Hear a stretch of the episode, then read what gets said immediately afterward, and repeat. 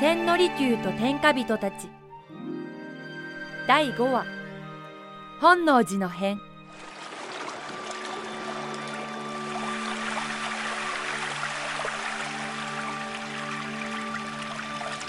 利休は三好一族の小随城から吉野川を遡り深い谷を下り険しい山を登ってその隠れ里に着いたのでした。徳島県三好市の祖谷という里に今も兵士の隠れ里伝説が残っています。壇の浦で入水した安徳天皇は実は身代わりで祖谷の隠れ里に仮御所されていたという言い伝えです。祖谷で合流した三好将軍安長は千利休を平家の隠れ里の奥にある古い社に案内しました。そこにはご神宝である草薙の剣を入れてあったという箱だけがありました。箱の中には剣はなく置き手紙が残されていました。利休そなたにじゃ。これは長吉様から。間違いないそれは長吉の顔じゃ。利休。ここまで来たということは天下人を見つけたようだな。そなたの目利きであれば間違いあるまい。約束通りその男に三好の宝を譲ろうと思う。だが三好の宝とは封建のことではない。そんなものはないのだ。三好の宝とは千利休。そなたのことだ。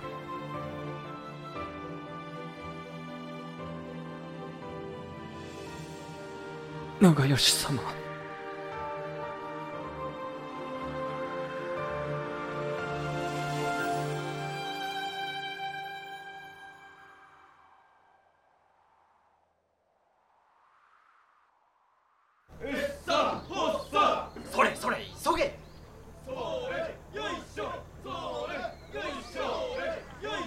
闘牛すごい数の船ですな。おお久喜の鉄鋼船まで来ておるわ。家康様これはすべて信長様三男信孝様ご出陣による長宗我部征伐の船でございます。では四国攻めは信孝様が。それで明智様はどうされた？京都では大変お世話になったが。上様より中国攻めを申し付けられたと聞いております。明智が羽柴の応援にか。光秀殿は上様よりご不興を買われてしもうたようだな。この家康も気をつけねば。天正10年1582年5月末。天王寺や宗牛は織田信長の命により堺で徳川家康一行をもてなしました堺の港にはちょうど四国攻めの大軍が溢れていました。信長は家康にわざわざそれを見せつけるため堺に立ち寄らせたと思われます。何？信長様がご上洛？まことか！1日に本能寺にて関白様ら主だった皇家を招き茶会を開かれるとか。皇家を？で茶道は葬儀そなたか前宗益が申し使ってございます。史実ではこの茶会の作動は分かっていません。また本能寺の変の時千利休は堺にいたという説もあります。妙だな。皇家相手であれば価格からして天王寺屋が作動を務めるのが筋であろう。信長様は皇家よりも家康様がお大事なのです。世辞を申すな。上様急なご上洛といい何か奇妙な。茶会の刺客は誰だ？この絵咲久様と伺っております。この絵様ならば安心だが。実は家康様これをどう思われます？28日に愛宕神社の蓮華会で明智光秀様が読まれたホックだそうです。時は今。雨がしたしるさつきかな。まさか。やはりそう思われますか？時は明智の家柄である時氏。雨がしたしるとは天下知る。すなわち明智が今天下知ると読めますちなみに今まさに征伐されようとしている長宗我部元親の性質も時氏です。もし誰かが高家との茶会を餌に信長様をおびき出し明智様にご謀反をそそのかしているとすれば信長様は今わずかな手勢のみ。そなたなぜ手勢のことまで知っておる？本能寺は法華宗でございますゆえこの天王寺屋とは強い絆がございます。こうしてはおられん。家康様どちらへ？知れたこと上様にお知らせに参るのじゃ。お待ちくださいませ家康様。なんだ？その誰かとはこの天王寺屋かもしれませぬぞ。何？家康様はこのまま信長様の天下をお望みか。なんだと？それとも絶好の機会とお考えになりませぬか？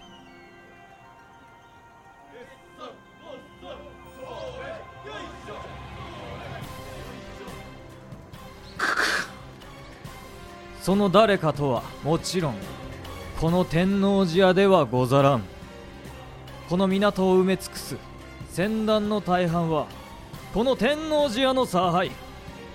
今信長様を失えば大損するのは火を見るより明らかでござる。ですが飽きないとは長い目で見ることも大切。信長様の天下が良いのか。徳川家康様の天下が良いか。その頃四国阿波の国より戻った千利休はようやく本能寺に到着していました。宗益戻ったか。で趣味は？上様剣は見つかりませんでした。何も出なかったか。ただこの手紙が里の社に。これは長吉公からそなた宛てではないか。おお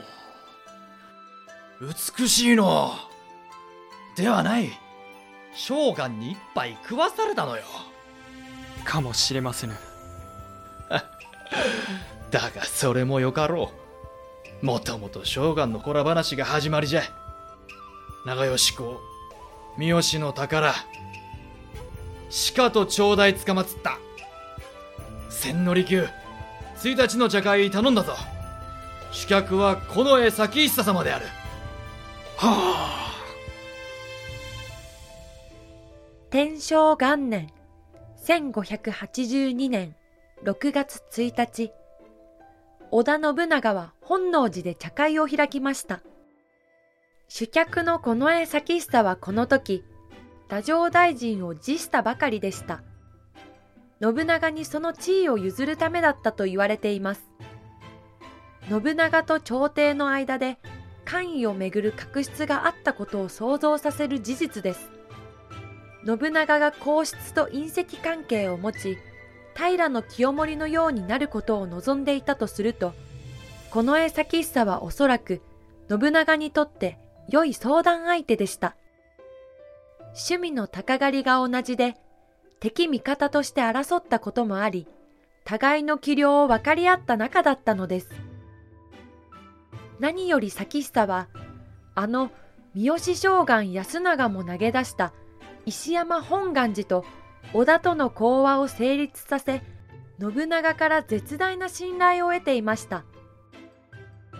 茶会の後主演となり最後に近衛咲久だけが居残って信長咲久利休の3人でまたわび茶となりました。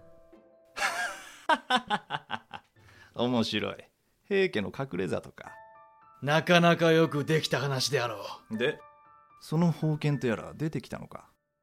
利休長吉公の手紙を見せてやれ。利休は懐に大切にしまった手紙を取り出しました。これは？手紙を広げた咲久は真顔になりました。三好の宝とは千利休。そなたのことだ。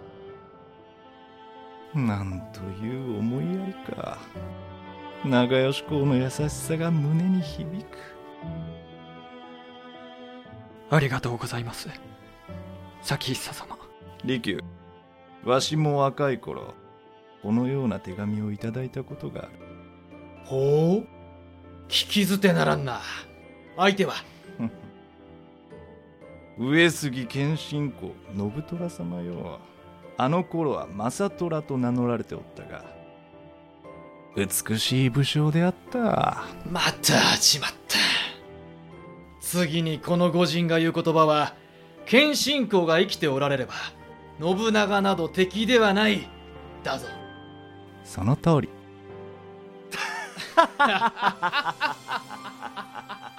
この江咲久は一時期上杉謙信と同盟を結び、共に戦場で戦った盟友でした。咲久は公家でありながら、武家の心を持つ文武両道の人だったのです。利休すまなかったな。大切にしろ。そう言って咲久は、利休に長吉の手紙を返しました。さて信長様わしはそろそろ。おや？眠られてしもうたか。連戦の疲れからか、久しぶりに気心を許したのか、信長は軽い寝息を立ててしまいました。まるで眼ぜない赤子のような。この江咲久は、しばらく信長の顔を見つめていました。信長よ。公家は筆足し腐っている。このわしも含めてな。貴公の言う通り関白や太政大臣になったところでそれは変わらんかもしれんだが征夷大将軍とは武家の棟梁ぞそなたが足利に代わって幕府を開くというのであれば帝によるご神聖を望む我ら公家の改革派にとって難しい相手となるその時、信長の頬に光るものが伝ったのを、利休は見逃しませんでした。森蘭丸がそっと来て、信長に羽織をかぶせました。いとまするさらばだ信長いずれすぐ会おう路地まで見送りに出た利休に、咲久は振り返りました。利休今夜はわしに付き合えこの江咲久を本能寺の辺の黒幕だとする説があります。もしそうだとしたら、それはとても悲しい真実です。信長と咲久とは、互いの美学を認め合う仲だったのですから、友を敵に売った裏切り者のそしりは免れません。実際、秀吉はずっと咲久を疑っていたようです。客観的な事実として、咲久は足利将軍家にも近く、反三好でした。信長が三好将軍安長を重用したことが、明智光秀同様に、咲久の心を変えた可能性はあります。あるいは、信長がどこかの時点で、織田幕府を開くと決心したのだとしたら、やはり咲久とは相入れなかったでしょう。それを反信長勢力にうまく利用されただけかもしれません。この絵邸に招かれた利休は、咲久と語り明かしました。なるほど。長吉公とは竹馬の友だったか。さようにございます。友か。咲久様も上様とまるで古い勾配のような。利休は友のためなら死ねるか。さてどうでしょう。これは咲久様どうなさいました？咲久の瞳から、ポロポロと涙がこぼれ落ちています。世人は織田信長をして残忍な武将であるとそしりおるが違う。信長は幼き頃より骨肉の争いに苛まれ天下太平を最も願うとる男なのだ。先ほど上様の目にも光るものがございました。信長は我が裏切りにも気づいておったのかもしれぬ。裏切り？わしは友を裏切った。利休本能寺へ急げ。まだ間に合うかもしれん。それはもしや。ごめん。利休は夜明けの町を本能寺へと駆け出しました。上様！武装した兵士がすでに町の辻々を塞いでいます利休はその旗印を確認しました。あれは水色桔梗の旗印。明智光秀の謀反であったか。その時本能寺の方角に火の手が上がり初夏の白んできた空を赤く染めたのです。信長様！作演出岡田康出演。千利休斎藤正俊三好長慶谷沢龍馬。津田宗牛平塚蓮。織田信長忠津勇樹。三好将軍安永遠藤圭介。尾上咲久稲葉俊也。徳川家康梅崎真一。ナレーション大河原咲選曲効果小佐子音楽協力 H ミックスギャラリーアマチャスタジオ協力スタッフアネックスプロデューサー富山正明制作株式会社ピトパ